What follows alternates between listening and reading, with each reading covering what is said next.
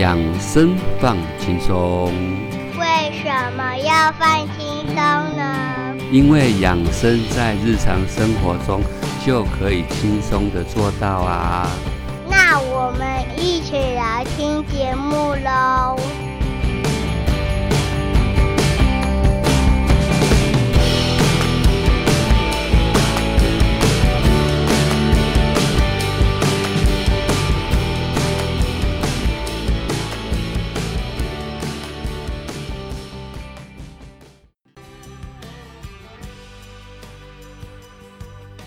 Hello，各位养生放轻松的朋友，大家好。今天是礼拜五，又到了我们人物专访的部分。那奕晨在上个礼拜有用中医的角度来看老人医学跟养生的部分。这个礼拜我们从另外一个角度，从西医的角度来切入。老人医学跟老人照护的部分，因为医生想的是觉得说，毕竟以后少子化，老年人口会越来越多，很多人对于医学的东西都会有一个迷失。我们如何去从一些资讯里面得到最正确的？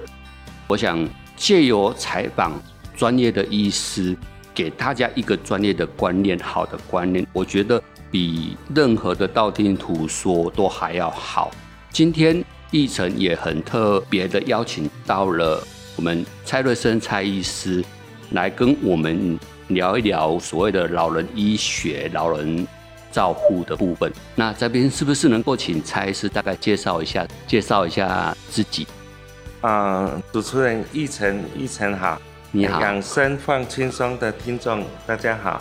啊，我是蔡医师蔡瑞生，啊，我的诊所在高雄市新兴区中正三路复兴路口，啊，我在这个地方已经三十年，嗯。我之前呢是在高雄的长庚医院内科医师，啊，我我是中国医药学院毕业，啊，那我们学校的呃医学生呢，除了正统西医的。正规训练以外呢，还要修一些中医的学分，啊，所以在中西医学上就不算很专精来讲，我们涉猎也是蛮广。那行医三十年来，总是有一些感想，啊，有议程来提到，希望我们能够把这些经验呢，让大家也知道，所以我们就接受这个采访。很高兴今天就要来讲三十年来的一些感想。这边想要请教蔡医师，就是说，蔡什么叫做老人医学？那它的范围大概有哪哪一些？啊，那老人医学是这几年来新兴的一个名词啊，就像内科、大内科里面呢，后来分出小儿科。小儿科里面呢，又分出新生儿科。之所以需要这样分，就是因为那个年龄层的人呢，他在医学上呢，事实上还是有他的特异性啊，所以再把它分成几个专科出来。那一般大内科里面呢，呃，行之多年的分裂呢，里面没有特意把老人医学分出来。但是老人医学之所以需要分出来，就是他的。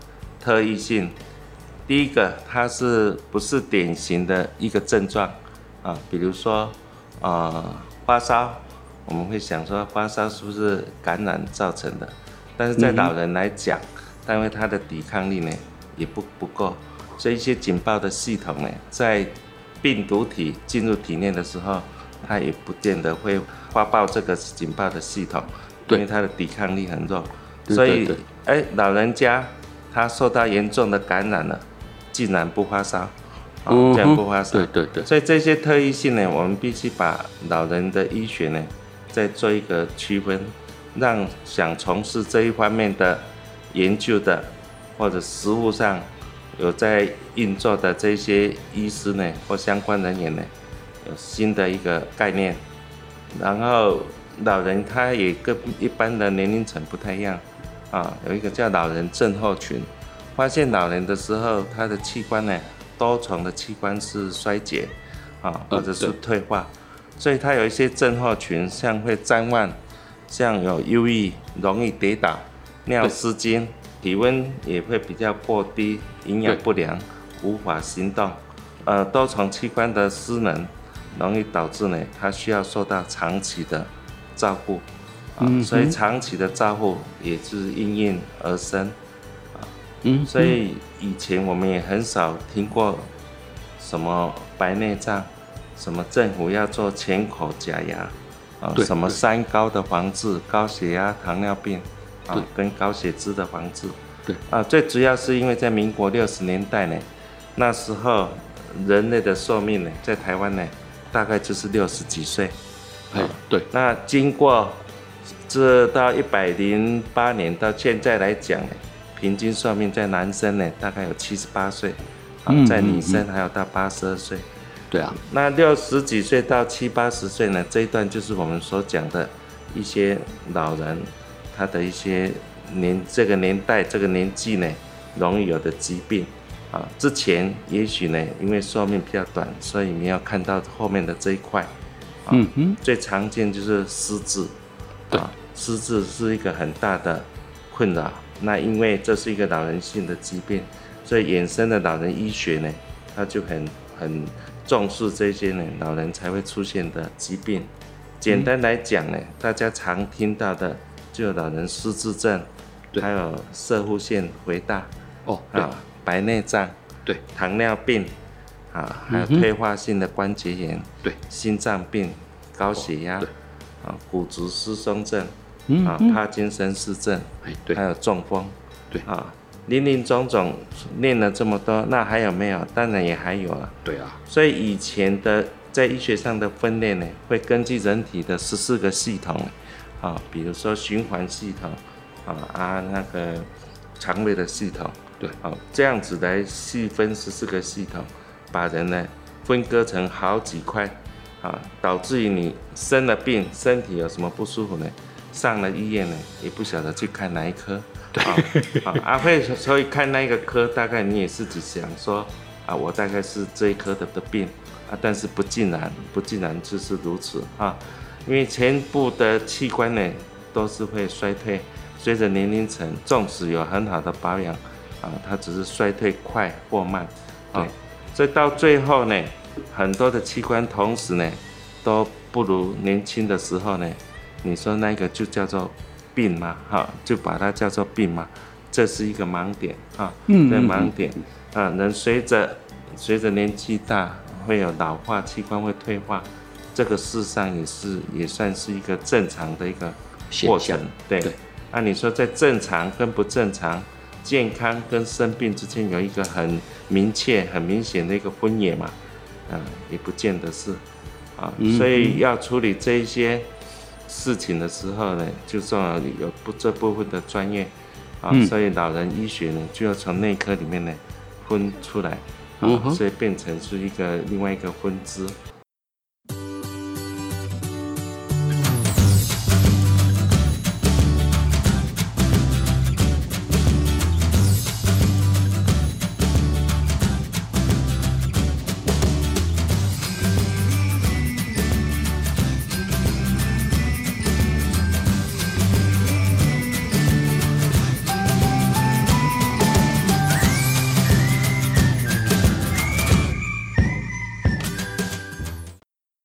老人医学、老人医疗的部分，它是从内科分出来的。哎，对，哦吼，了解。因为很多的疾病当发生的时候，其实它是特定在某一个族群，就是老人他才会发生。那有时候，嗯，应该说我们不知道要去看哪一科，会产生一个困扰。那一般来说。猜是这边你会觉得常常，你觉得常常一些民众会有的一些在医疗上的迷失，尤其在老人医学的部分。OK，就我们会想说，那这样子算病吗？啊，比如说，比如说我年纪比较大，啊，我的血压还要在一百四九十嘛，我是不是年纪大，我的血压可以高一点没有关系？是不是这样子？啊？嗯，第二个，那我血糖的目标控制的目标，一定要在糖化血色素七点零以下吗？是所有的年龄层有糖尿病都希望控制到这样子的程度吗？啊，有必要这样子做吗？啊嘿，啊，包括血脂肪，包括骨质疏松，啊，包括呃抽血里面验的一个叫肾丝球过滤率，就是我们看我们的肾脏的功能。嗯，对，啊，凡此种种呢，如果这样讲，年纪大大了一个年纪以上呢，他到健康检查要拿到一个一百分的成绩单呢，大概就是不可能哈。那不可能。是全部都是红的。哎，那我们会讲，我们在这个年龄层一样七十岁，一样八十岁，他可能算是健康的啊，啊嗯，但是但是他的检查报告呢，就是红字一堆，啊，对啊，这样子有没有要紧啊？有没有要紧？那我们会想说，那这一些年纪大的人都不及格嘛？应该我们现在比较能够接受的观念就是说，那在我这个年龄层呢，我算是健康的，啊，我是健康的。哦所以变成有的人会把说我血压一百四九十来讲，我如果是一百五一百，应该也还好吧？一百六呢，可不可以一百七呢？OK 吗？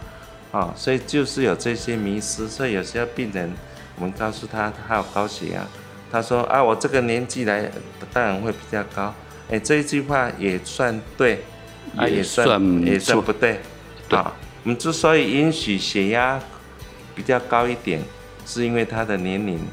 啊，他的年龄所以引起他血压高。事实上，他的年龄也是器官渐渐要退化的意思对，啊。若认定器官退化随着年龄来退化呢，是正常的，那也没有什么什么什么病是生病或是不是生病。这最明显的是在骨质疏松症。骨质疏松的嗯老人家的骨质跟人年轻人当然不能比当然不能比哎啊。，不能比啊，所以老人家是不是不用做检查就知道骨质一定疏松？也啊猜也猜起来也大概大概八九不离十了。对那那一样七十岁的骨头，我这样算好吗？啊，他就要跟七十岁一样的年龄层所以他比较的那个是要以一样年龄的下去比较，而不是说我三十，我拿这个数据是三四十岁应该有的数据，可是我已经六十岁、七十岁了，对那一定会有差距。我们那个比较就已经是比较的那个范围是不对了。对，所以这个这个迷失，它到底它的答案是什么？应该是也没有特别的答案。一般来讲，他会想说年轻人都可以一百二八十的血压，那我们最高老人家到一百四九十，就应该算放宽了，算放宽了。对对啊，那我可以再放宽吗？好，如果我们是想要是一个人长长久久活命百岁的话，我们当然一直要追求更年轻一代的的标准。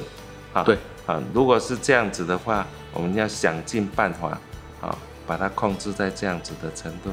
那想尽办法，身体是在退化，那你可以一直靠后天的调养，一直靠药物来控制吗？有必要这个样子吗？所以那目前医学上呢是比较赞成适度的放宽，啊，嗯嗯嗯，适度的放宽。当然，当然理论上我们可以控制在像年轻一样，身体的老化比较慢，退化的比较慢，啊，这个是是最最好的结果，但是通常是做不到，啊，嗯做不到，啊，所以我们需要面对现实。像血糖，你为了要控制跟跟年轻人一样的话，你有可能会控制到变成血糖过低，有可能。啊啊，变成血糖过低，这事情就大了。因为我 们糖尿病来讲是血糖高，血糖高的话是一个慢性病，嗯啊，高就高嘛，就是说它的合并症呢，经过一段时间以后才会出现。对，但是如果血糖低呢，哦，那就不一样了啊，血糖低那是会送急诊的。哎，对对对对会要送急诊的。那时候他会头脑是不清楚，对会冒汗，对会心悸，啊，嗯所以这些的话，事实上是有生命的危险危险的。啊。所以我们在怎么样子来控制我们的疾病，治疗我们的疾病呢？嗯，啊，目前是比较赞成说你这个年龄层呢，大概到某一个程度呢，就算是控制的不错。呃呵啊呵，，那相对的人，这个人就也算是健康的啊。嗯嗯啊，就是在比较以比较组来说，还对。跟同年龄的做比较，那才是一个在一个比较正确的，而不是以年轻人的标准。对，那相对的年随着年纪高，所以有些东西退化是正常，但是我们要把那个相对的一些数值放宽，对。因为它是因为退化所造成，它并不是真的就是一个疾病。对，所以这个标准如果设置太严格的话呢，事实上除了肉体上的一些疾病，一部分是精神上的疾病。压力，啊，就是压力。啊，他会焦虑，他会忧郁。嗯，啊，他会看他的成绩单呢每况愈下。对对对，啊，其实不是每一个人都会这样子嘛，所以我们在医学上，我们是希望能够抓到他在这个年龄层一样这个年龄层呢，他的毛病出现以后，导致这些数值呢严重的嗯低下，嗯。嗯，这种的我们是需要治疗的，所以很离谱的数字出现的时候，我们就是还是要有警觉还性，是要治疗。哎啊，但是不要斤斤计较那一些数目之内差了多少多少。哦哈，哦比如说现在大家做健康检查，最常看到的叫一一个叫肾丝球过滤率啊，肾丝球过滤医师会告诉你，它六十以上算正常，那六十以下算不正常。好，那很多人是六十以下，那六十以下他经过治疗以后，也许它在下降的速度呢会比较慢一点，但是它还是呢会下降，啊，它还是会下降，那就是在反映人的器官事实上是一直在退化，啊，只是肾脏这个哦。东西它有一个指标，哦哦，你可以以看到它是一直在下降，按、我们治疗的目的是希望延缓它衰退的衰退的速度。速哦但是，一般的人如果还有五十、六十，你是二十、三十，啊，或者十五以下，那就是那就就是一个尿毒症哦啊，尿毒症，那时候就需要积极的积极的去治疗，介入啊治疗，所以不用斤斤计较。我现在五十，我现在六十，我现在七十，这个在你那一个年龄层来讲，都还可以接受的范还可以。接受。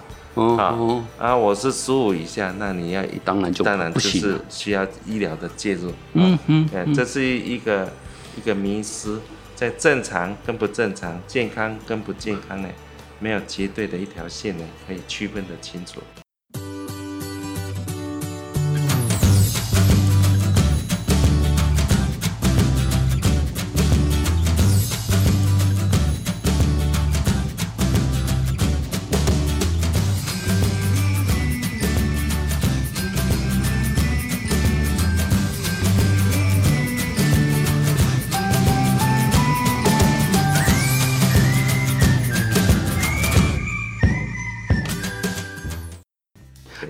我想要请教蔡医师，就是说，呃，有一些人他有高血压，可是他每天早上去量，那他今天量是可能是标准的，好，那呃，假设说他已经六十岁了，那他今天量哎一百四，OK，那明天量一百三，OK，可是他后天量一百五，那一百五的时候他吃药，那后在后天一百四的时候，那他需要吃药吗？OK，这样子的哈，我们是把正常跟不正常用一个数目字给它划分，这本来就不是很正确哈。比如说血压，现在来看医师，哎，量到了血压高，然后他叫高血压，这样对吗？不对，啊，这样我们认为是不对。如果你把高血压当做是一个疾病的名称的话，啊，那我们就想说它不见得是高血压。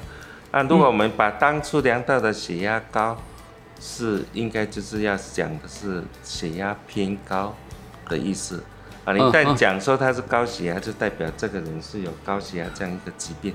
啊那这样讲就是说，我们的身体里面一天里面呢，血压最高呢，就是在睡醒后两的那一两个钟头。对，睡醒后两个钟头是一天里面血压最高的，嗯。其他时间呢就是血压会比较低，所以你要抓到一个点说啊我是血压高啊我是有高血压，这是不正确的啊不正确，所以我们应该高血压的诊断呢，绝对不是靠量一次的血压就说它是高血压啊，哦所以我们在家里平时啊也是常常需要量血压，血压这种嗯。东西。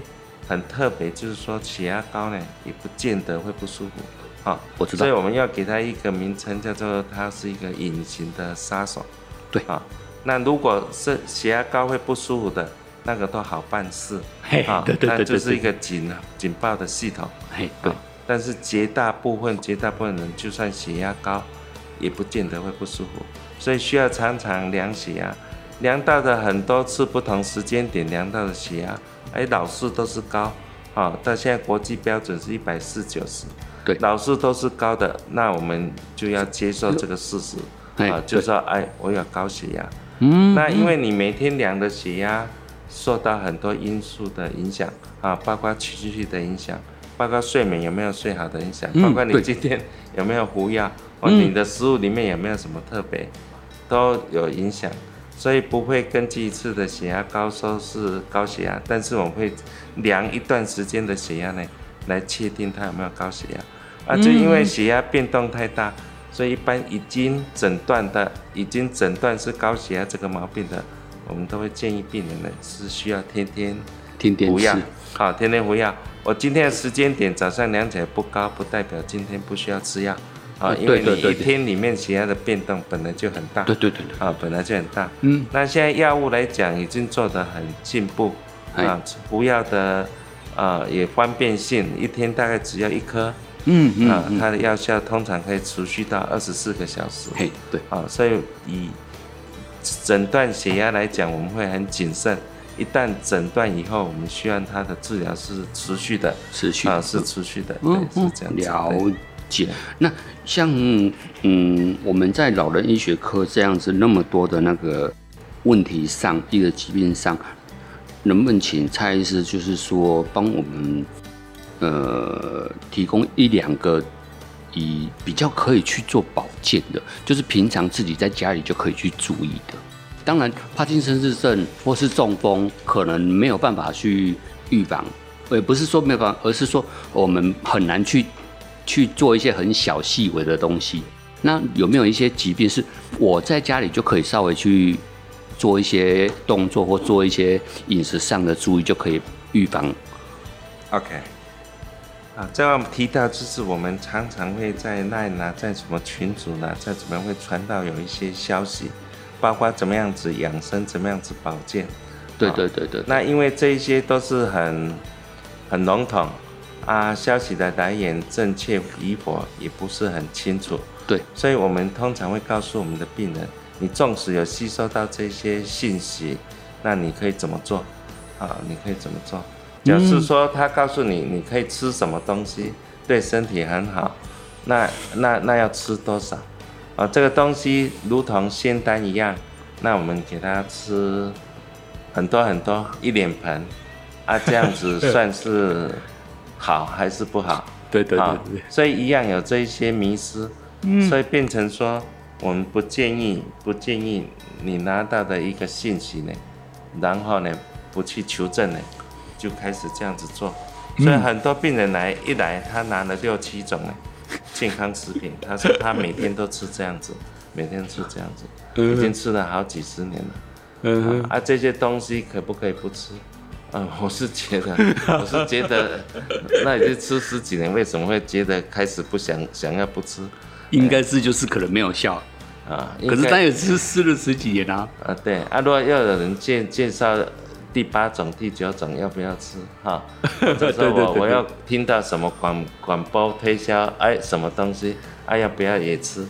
啊，所以这个是事实上是没有那样子的神效，哈，没有那样神效。嗯嗯那我们来讲，如果是根据科学有验证、有嗯科学根据的，还有一些大数据给我们的一一些证据呢，嗯我们会希望是，你如果是留在教科书上面的，对。啊，那一个信息是经过很多人验证，对。啊，它可以一再重复的验证，啊，这个效果是可以保证，啊，这才是一个科学的精神哈，科学精神。所以道听途说也不对，一定是还是要正确的，哈，长长久久，嗯嗯，才会让你的身体呢更健康。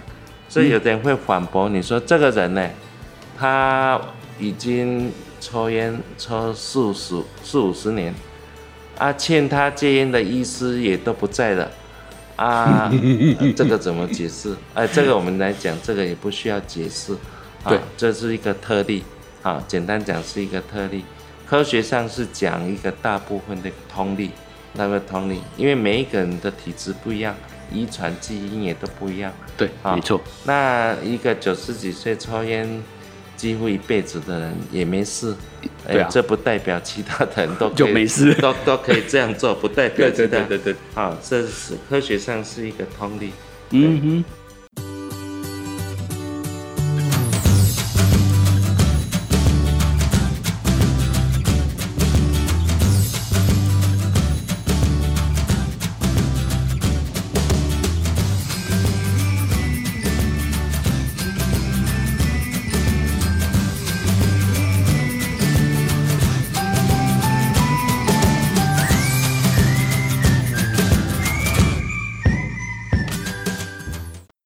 像呃，我之前也有看到新闻，一个大概不到十哎十七岁还是二十七岁哦，我忘了，一个女生就在三五年之间发生了三四种癌症，三四三种癌症。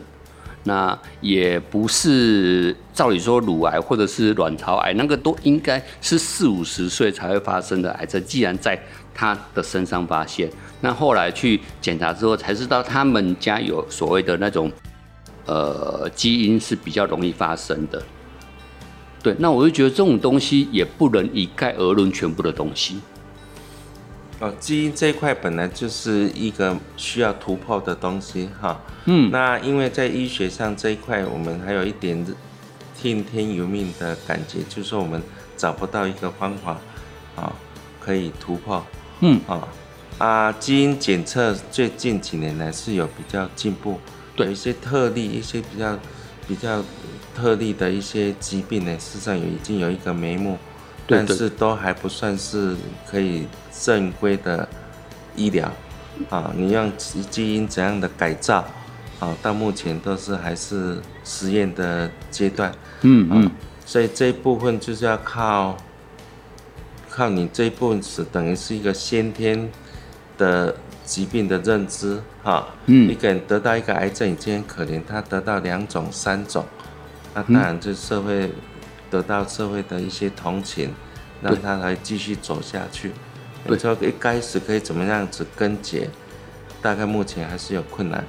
哦，倒是出生刚出生的一些新生儿，就带有一些遗传性的疾病的，这个到目前是在法律上呢是可以流产，啊，这是合这是合法的，嗯啊对对对合法的对对对因为因为这个是在就是我们呃医疗法里面，它有一定的规范的。嗯嗯嗯所以预防，我们说预防一个疾病来讲，我们事实上是不是一天两天的事？最主要是建立正确的观念。嗯，我们要治疗一个疾病，要治疗它的源头。就像三高的疾病呢，我们看这个人的生活形态呢，大概可可以预估他几年后呢，大概是怎么样子一个变化。好，比如说是一个糖尿病的病人，嗯，他认为他这个也不会什么不舒服，也不在意要去控制他，认为血糖偏高，他他也没有也不没有舒服，他对所以他也不会去积极对去治疗。啊，所以我们说治疗这个东西一定要是让他了解，啊，了解我们治疗的目的是什么啊。对，所谓慢性病呢，它不是现在就会出现怎么样的合并症，但是以糖尿病来讲呢，一段时间呢，你不理它呢，就是容易造成洗肾，造成心脏病，包括一些冠状心脏疾病。啊，那你这个人呢，抵抗力比较弱，弱嗯比较弱，容易被感染。啊，哦糖尿病足就是一个伤口呢，也不容易愈不合，不容易哎不愈合容易愈合。嗯哼啊，所以这些慢性病呢，它要合并症出来是一段时间。嗯，那这个人的的习惯啊，他也会抽烟，也会喝酒，啊对啊，体重也不不也不控制，所以我们也可以预期他几年后大概是怎么一个样子。啊，嗯他抽烟抽得很凶，啊，现在抽烟很舒服，啊，啊也可以有让他很多灵感，很多抽烟的人是这样讲。对啊，但是我们可以预期他以后爬个楼梯、走个路呢，就会就会惨到喘到不哎行。就会喘，啊，就会喘。所以我们正确的观念是最重要哈，最重要。嗯饮食的控制也是一样。到目前的认为说，哎，是不是糖分吃的比较多啊，容易造成胰脏癌啊？但已经有这样的信息，而且是被证实以后呢，那我们生活的习惯呢，就不能一天一杯就要稍微改加。糖的饮料，一定是要改变。那么嗯，对所，以这样子的改变，包括有运动啊，包括控制体重啊，嗯啊，嗯包括饮食、运动、控制体重、戒烟、戒酒，这样子的目的是为了长长久久来，为了自己的身体对，考虑到以后，而不是现在。嗯因为第二个，现代人的文明病，除了我们了解的一些肉体的疾病呢，很多是精神的疾病。啊，嗯精神疾病呢，这几年呢，大家是比较容易面对。在以前呢，提到精神疾病呢，他是觉得有一些可耻，好像说，哎，我怎么得到这个病？那现在呢，大家比较可以面对，嗯面对嗯。在老人家尤其严重的是有包括一些忧郁症啊，嗯啊，一些躁郁症啊，一些人际关系，啊，嗯啊，所以这些呢，大家现在呢，已经对对这一块呢比较有了解，呃也愿意去接受治疗。嗯那人生观来讲呢，事实上影响我们的身体是很很大的影响哈。对，比如说心身症啊，那就心理影响到身体。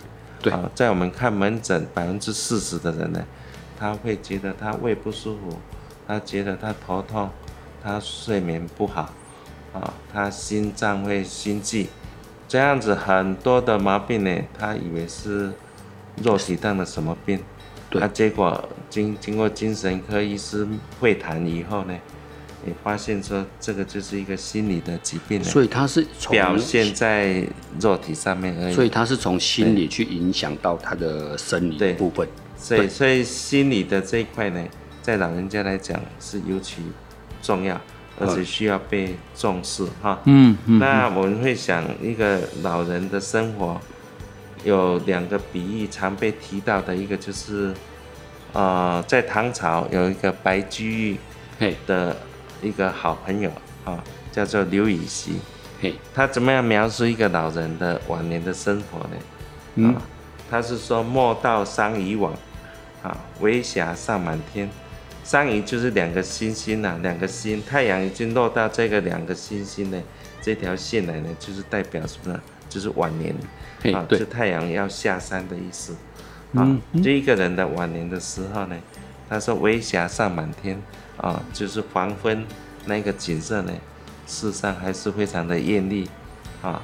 那这是一个积极的人生观啊，积极人生观。啊嗯嗯，大家更常听到的叫做唐朝李商隐啊，李商隐这个夕阳无限好，只是近黄昏啊，这个是比较呢，一样在描述这样的场景呢，这是属于比较消极啊，嗯比较消极啊，这么漂亮，哎，长得这么快漂亮的玫瑰花，为什么给它长那么丑陋的枝子，那个刺又那么多啊？哎嗯嗯嗯，，那反过来讲呢，有人会讲到啊，这么丑陋的树枝呢，啊，带满刺荆棘哈，啊，怎么可以长出这么？漂亮的花这完全是对人生的一个态度，嗯对，对。它不同的角度啊，嗯这个也事实上是蛮重要的，他们嗯重要嗯，所以等于是说，我们在对于看人以老年人来说，其实还是有以蔡医师的那呃讲法来说，还是有一部分的是因为情绪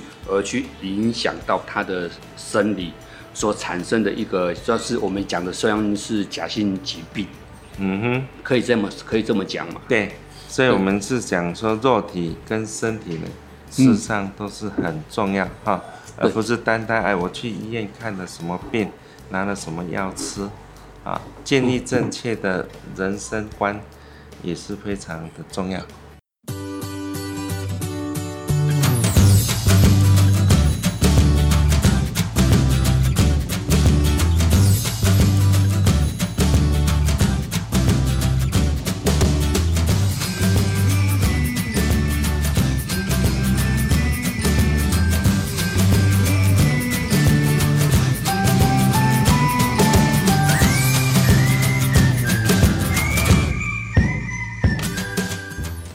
对对对，因为我们另外有想到一点，就是我们之前有一个师兄，他呃，我猜他大概是五十几岁，但是他检查的数值，他就是想到他不舒服就去检查，不舒服就去检查，结果检查出来的都是红色的数字，然后他的观念就是啊，我不好啊，黑龙龙啊，我身体已经败干了呀，那我会觉得说啊，可是。可是你为什么一定非得要这样想？你就是因为检查，你希望得到一个答案，不管是好不好，我们把自己的身体顾好。但是你反而检查之后都是红字，你反而吃干，你就觉得说啊，我全身都病了，按那低嘛低别喝啊，这种观念，那我就那你干嘛去检查？对，反正是不是？所以就变成说，有的人有现在有些人说啊，你检查一遍，哎，检查如如检查如惊，可是反而真正有问题的都会出现在那一批，对就是。这这是一个我们讲说鸵鸟的心态啊，这样子的人是蛮多的哈。嗯，对对对，我周边呢也都蛮多的这样子的人。嗯，所以我们说建立正确的医学上的一个是蛮重要的哈。嗯嗯。哎，我不会斤斤计较，哎，我这个年龄层要跟年轻的人来比，对啊，人家比啊，做我们周遭比我们更更不幸的人，事实上也是很很很多啊，很多。所以除了自己的身体很在意以外呢，如果能够参与一些社会上的活动，对吧？啊，人际的关系，甚至做个志工，也很好。这样子来讲呢，建立一个正常的、正确的一个生生活的那个心态，啊，你就不会斤斤计较。哦，我怎么比人家不幸？啊，啊，人家都比我们好。也不见得，不见得就是这个样子的。我们拥有，我们要感谢我们目前所拥有的一切。对，嗯嗯，所以我们还是必须要走出去，这种感觉，而不是一直多窝在那边，然后自怨自哀，说自己这这样这样这样。我是这样的感觉的，就是其实我们还是可以走出去啊。医学的东西是这样进入到这样子的。到这样子进步的今天来讲，实上有很多人是已经为我们来牺牲啊，包括有一些动物在实验室呢，也是为了这一这一些医医学的这得到的今天的这样宝贵的知识呢，来牺牲。所以一旦一旦已经医学进步到这样子的程度呢，我们现代人是可以享受到这样子医学进步的一些好处。对，啊啊，比如说前一阵子。哈，在公开的新闻嘛，哈，哎，对对，前一阵子有一个医师呢，四十五岁，他本身是医师，啊，但是他相信另类的一些疗法，也许这些另类疗法也会形成以后的医学的主流，也说不定啊。但是至少这个新闻是这样子讲，这个医师呢，他相信生酮饮食，相信咖啡疗法，结果他他自己。得到一个叫做肝脓疡这样一个细菌感染性的疾病呢，他不按照正规的治疗，他连抗生素呢也没有吃到，也没有注射到，啊，结果是生酮饮食跟咖啡疗法，结果呢就这样子走走了，啊，这样子走了。嗯，那我们会回想这些事情呢？这样子的态度是对吗？啊，是这样子态度对。今天的感染呢，已经是在医学上是认为是，啊，绝大部分的感染是可以控制的。所以因为这样感染性的疾病呢，啊，在这样子年轻呢，啊，因为这样肝脓疡呢，就这样子走的，事实上已经不多，啊，已经不多。嗯，所以，所以他是舍弃正规的，很多人为了这个部分。牺牲，而且实验上也告诉我们，这个抗生素呢是有效。啊，以他自己本身是一个医师，为什么会做出这样子的判断的？对，所以变成会形成是一个新闻，大家要讨论的点啊，讨论的一个观点。对，嗯，所以我们会想说，正规的医疗绝对不要抛弃。啊，对对，纵使有一些医疗没有办法的，我们说医学的尽头嘛，对啊，当然就是神的起头，嗯，啊，这是神的起头。但是如果还不是医学的尽头，你为什么要放弃啊？啊有一些检查可以提早让你知道，提早知道也可以提早治疗。那你这些都没有，等于说你舍弃了这些现代的医学呢，可以对我们人人类的帮忙呢这一块呢，你就放弃了啊，也是那很可惜啦。对。对，因为这个是其实抗生素，其实你说，呃，有一些是非得必要的时候，还得还是得用啊。那明明这种疾病就我们就是可以用抗生素或用什么疗法可以把它治好，可是他偏偏不相信，或者是他放弃不去用。那我觉得这个又加上自己是医生，我觉得这有点本末倒置的去看待一些事情，这反而是不是那么好。对啊，就像呃，有的人头很痛很痛很痛，他宁愿不吃止痛药。可是我觉得很奇怪啊，你痛成这样，你痛成已经连走路都不能走路了，那你为什么不先喝止痛药，然后我们再去寻求其他的原因？那为什么会痛成这样子？嗯哼，那我们再反过来了，其实以老人医学来说，现在台湾的医学里面有很讲到的一个部分叫长照的资源。，OK，对啊，因为我觉得长照，因为毕竟你又是老年化的社会，那相对长照的部分一定是会有很多的资源或有很多的措施需要去做。OK，长照这个部分哈，因为人的寿命越来越长，而且如果照顾的越好，寿命就更长。所以这事实上在医疗的资源上呢，是永远是不够啊，在财政的部分呢，也是永远都不够。嗯啊，那我们是说长照这一部分就沿用我们目前社会上所有的资源，各方面的资源来整合。啊嗯嗯嗯，然后照顾年龄越来越来来面对人口老化的这个事实啊。嗯那人口老化严重的程度呢，呃，延伸的问题也蛮多的，包括最近砍年金。你砍年金的话，它就是估计说当初当初的年金的设计呢，事实上呢也没有预期到人的寿命会会变这么长，啊会这么长。嗯那加上医药的进步啊，全民健保，所以呢，平均寿命也是越来越长。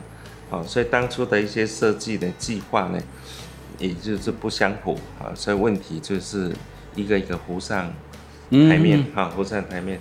嗯。在一九九三呢，就是离现在大概二十五年前呢，啊、对。那时候呢，台湾进入高龄化社会，啊，在联合国组织它的定义就是说，超过六十五岁以上嗯。的人口占了七个 percent，啊，那就高龄化社会。嗯高龄化社会跟高龄社会呢，总共走了二十五年，嗯就是在去年去年的时候呢，嗯。达到老人人口十四个 percent，那我们就说是一个高龄社会。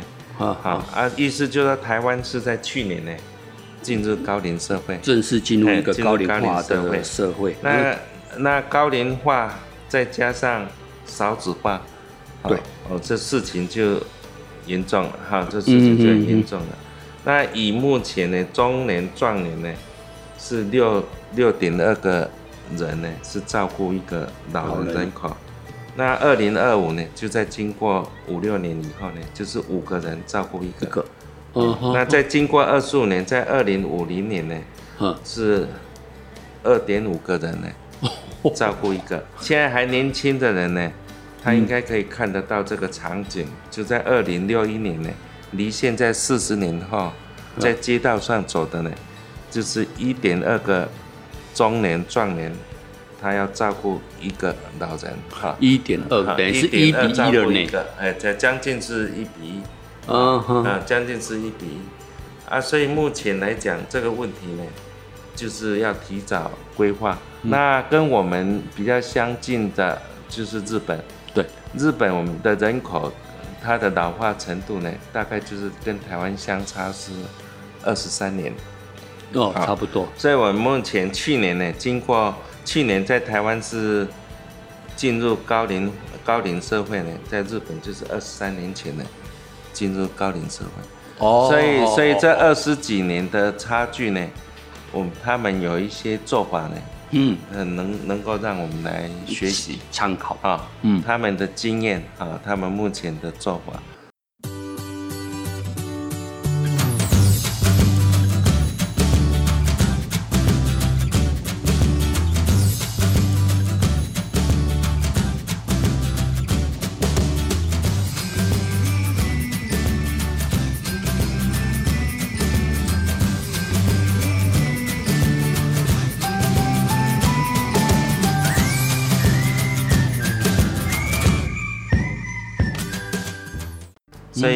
日本的一些老人的政策呢，也是台湾目前呢，我们是把它拿来当做参考，而且需要积极来做这一块啊，不然以后延伸的问题会非常的多。啊，在二次世界大战以后的婴儿潮呢，啊，那这批呢，大概目前都要进入退休的年龄。哦，差不多。啊，所以这个事情会很快的急转直下哈，所以这个就要很快。所以政府呢，在二零零七年呢，在十年前呢，第一次提出长照。对。啊，长照。啊，长照那时候提出的一个很重要的概念，就是在地老化。在地老化就是说我年纪大了，那我怎么办？啊，要靠养儿防老呢，已经不切实际。对，啊，政府有能力照顾到这样子大量的人口的老化吗？大概也也也很有困难。对，啊，所以那时候他的规划就是在地的话，你可以怎么样？年纪大了以后，寻求一些资源，啊，所以那时候会引进呢外籍的看护。啊，引进外籍的看护，或者你可以入住一些机构，啊，啊，安养院，啊，总是不增加医院的负担，啊，不增加，尽量不增加照护者的的压力，对，因为他也要上班，也要怎么样子，哈，还要维持他自己的家庭的生计，啊，所以那时候是以减少人力跟减轻经济负担。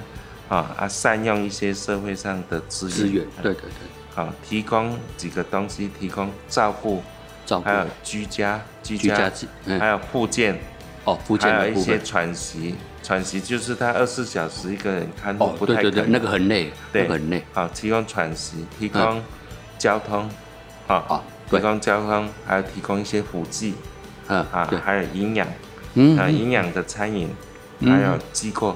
机构就是说，你有三管，你需要换鼻胃管，啊，我要换气管内管，我要换什么导尿管，嗯嗯，有这样子的八种的服务，那是十年前的叫做长照一点零，哦哦，啊，那现在政府比较重视这一块，但事情也是比较严重，不重视也不行，再加上呢，资源上也是比较够，对对对，比较够以后，他今年呢。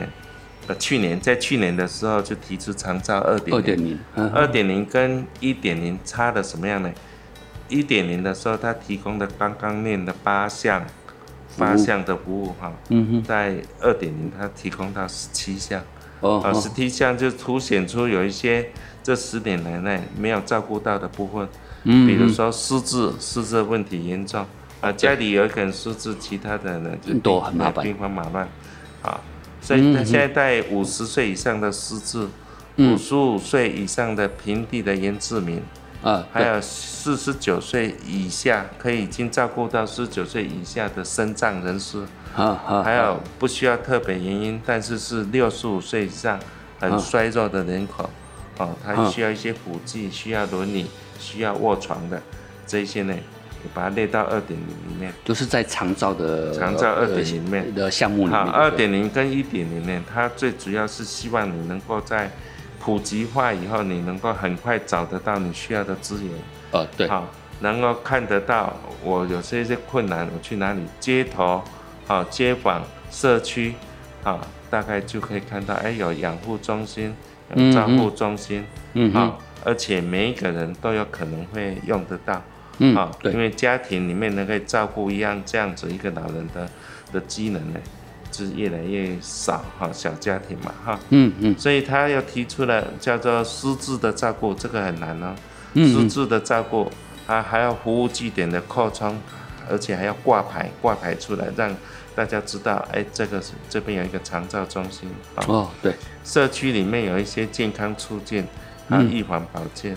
啊，住院的时候要出院，他不是出院就算了，他会安排你出院以后，应该是要到哪样子的机构，或者回到自己的家里，要怎么去照顾？对，啊，出院以后的出院的准备，嗯，还有居家的医疗，这个人呢，他是有保险，但是他没有办法到医疗单位去，啊，嗯。所以变成有医师团队，啊，能够到家里去，对对对，啊。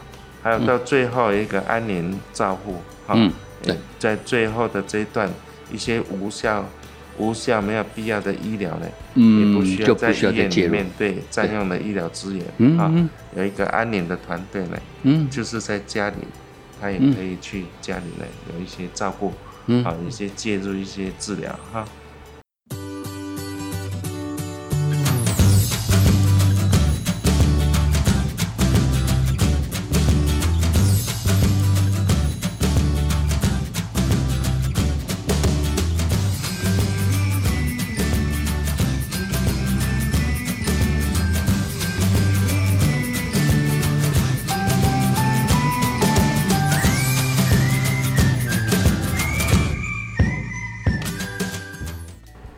啊，以前行政上的一些核销啦、规定啦，都有松绑。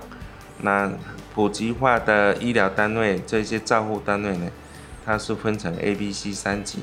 啊、嗯 a 级的话就很普遍的，在乡镇市区呢，至少都要有一个。哦啊对，那 B 级是这样讲，就是一个中学、一个国中、一个国中的一个学区呢，就有一个这样一个照护单位。照护单位哎，哦好啊，第三个就是 C 级的，那就是每三个邻里，每三个邻里就有一个。简单嗯讲，就是一个普及化。它最终的目的呢，是希望呢，一个老人是受到前前人的照顾，就是各方面同时进行的一些照顾啊，嗯啊能够健康老化，嗯在地老化，然后能够活跃老化，就是活得有尊严、有品质，希望能够做到这样子。对。所以它这个 A、B、C 这三级是现在就已在实施的。哎、现在就是去年通过以后，就是有一些经费啊啊，慢慢开会下来开始、开始，它目标就是这个样子。嗯嗯嗯，啊，也有人建议说，哎，以前我们小学读的一些学校呢，现在因为少子化，所以学生少。他有一些它都是在一个好的一个就是居家附近的一个学区嘛，所以对它如果改成一个安养一个安养的照护机构呢，嘿。也是很合适。啊。就是一个人有可能小学读那个小学以后年纪大了以后又回到了一个 因为他们其一样的实因为老安养中心去。现在现对。在因为少子化的问题，所以他的学校的那个他不可能去拆掉，但是空间就在那边。对。那就是变成是一个像，才是你刚才所讲一个国中，他如果嗯把它变成是一个对。区域性的一个照护中心的话，其实它是有好处的。对嗯哼哼，了解。对，我们现在也有听到在医院里面有老人医学这样一个部门，还有老老人医学的门诊。有这因为就因应老人医学这一块分支出来以后呢，它整简单讲，它是一个整合性的门诊。那这样子一个门诊，老人因为多重性的疾病嘛，啊，所以他在那个门诊就可以一次可以解决，在那里常见的疾病呢嗯。的预防啊、诊断跟治疗都可以来实施哈。嗯嗯，然后整体的身体、精神还有社会功能的状况，他也会做评估。评估以后不是单独来看这次病就算了，啊，他一些老人病的的症候群的处置，在家里要防止跌倒、张望、失智的时候怎么处理，也会连家属都一并来学习哈。嗯然后一些慢性病的长期照顾的咨询跟转介，嗯啊，嗯针对嗯。这个老人常见的疾病或症候群呢，有开立的特别门诊哈。嗯嗯比如嗯说老人家比较常见用得到的骨质疏松对。的门诊，哎对，啊，失智症的门诊、忧郁症的门嗯诊，嗯嗯，还有尿失禁的门诊。哦对，尿失禁。啊，那这各领域的专家都会在一起。领域的专家就包括有医师啦、护理人员、哎社工，还有营养师、物理治疗师、职能治疗师，嗯还有一些语嗯言治疗师、呼吸治疗师、药师、心理师，啊，还有病病患的照护员，这样子这是一个团队，希望做到是这个朝老人医学的一个照护的团队。也是说他在一个空间里面，一个照护中心，一个老人医学科，对他就可以看到全部的东西，不用说我眼睛老啊，我要去一个科，我胃肠对我要又去另外一个科。对，对哦这是对对老人家是一个很好的一个那个对，那老人医学的门诊，它不是以年龄来限制，啊，不是说哎几岁以上的人就一定要挂这个科，几岁以下的人不能挂这个科，不是这样子。哦他是哦认为说，哎，你有老人医学上照顾的这几个啊状况的话，你就可以挂。哦所以他也没有年龄。八十岁身体很健康，我不见得看病一定要挂老人医学哦，对对对对对对，但是相对的，我没有到这样的年龄但是已经有这些的毛病哈，多重性的毛病哈，嗯嗯呃，这个我也可以挂老人医学的。嗯，人五十几人五十几岁已经有四五种这种这种啊现象就是看需要，不是以年龄来区分。哦，对对对对，哎，这样很好啊。对，那呃，我想说，如果我说以蔡医生你行医那么多年的话，你有没有学特别想要对于养生放轻松的听众讲的话，或者是说你觉得养生以那么行医那么多年，你觉得养生是什么东西？我们怎么做才能够对自己更好？OK，应该是我自己的感觉，我是奉行这个观念的哈。嗯嗯这个老化是人生的一个过程。对，啊啊，要有养生的正确的观念跟方法，养生重要啊，但是是要正确的观念嗯。跟做法啊，嗯。还有放轻松的人生态度，好，嗯嗯，年龄渐渐渐的增加，器官渐渐的衰退，这算是一个正常，对啊也算是一个人生一个必经过程。对，还是需要面对，好，嗯嗯然后减缓身体的老化，增进老人的健康，达到优良的生活品质呢，这是最重要，啊，嗯。最重要。第二个就是身心的健康，哈，啊，正确的人生态度。有一些老人医学他们会强调一些东西，在这个年龄层呢，我们就是要有一个三 S，Slim，Slim 就是微小。我们知道我们现在不年轻了，啊，什么东西是我们这个年龄可以来做的，啊，不要强求，啊，不要强求，嗯，生活上一定是要简单，简单啊，简单就是比较容易会快乐。啊，你的欲望啊就不能太大。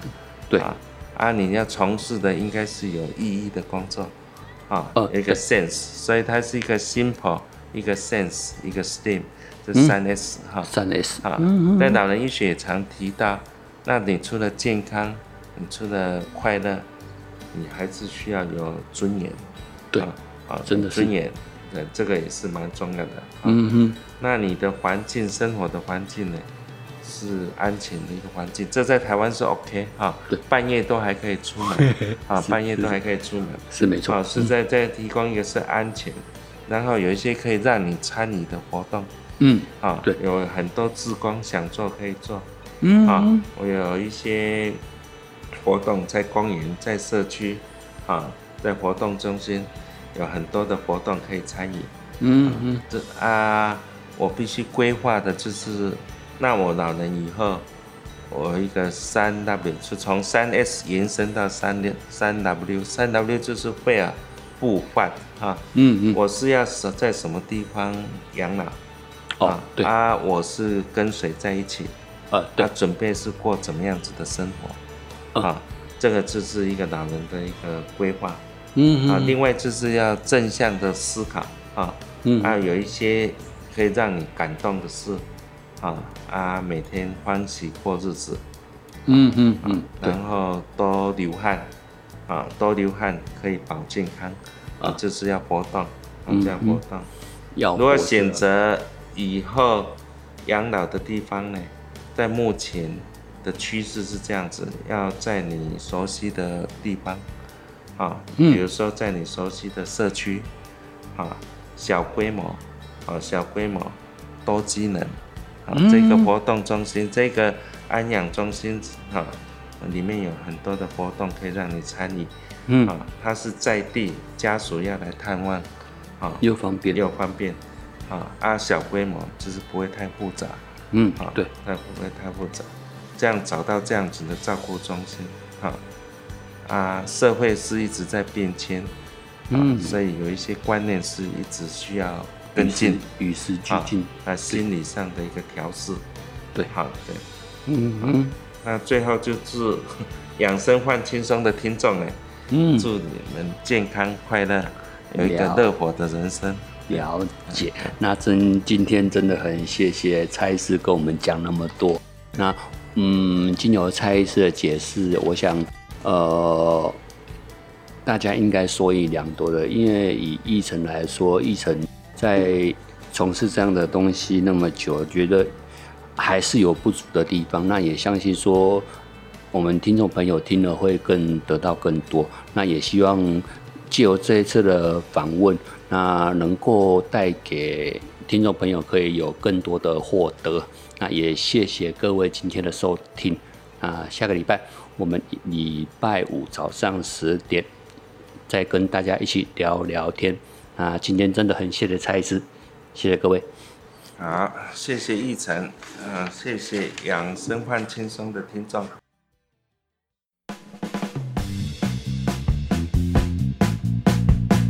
播客频道 Castbox APP 下载搜寻养生放轻松，让你走到哪听到哪，想哪时听就哪时听，方便又好用，精彩内容不漏听。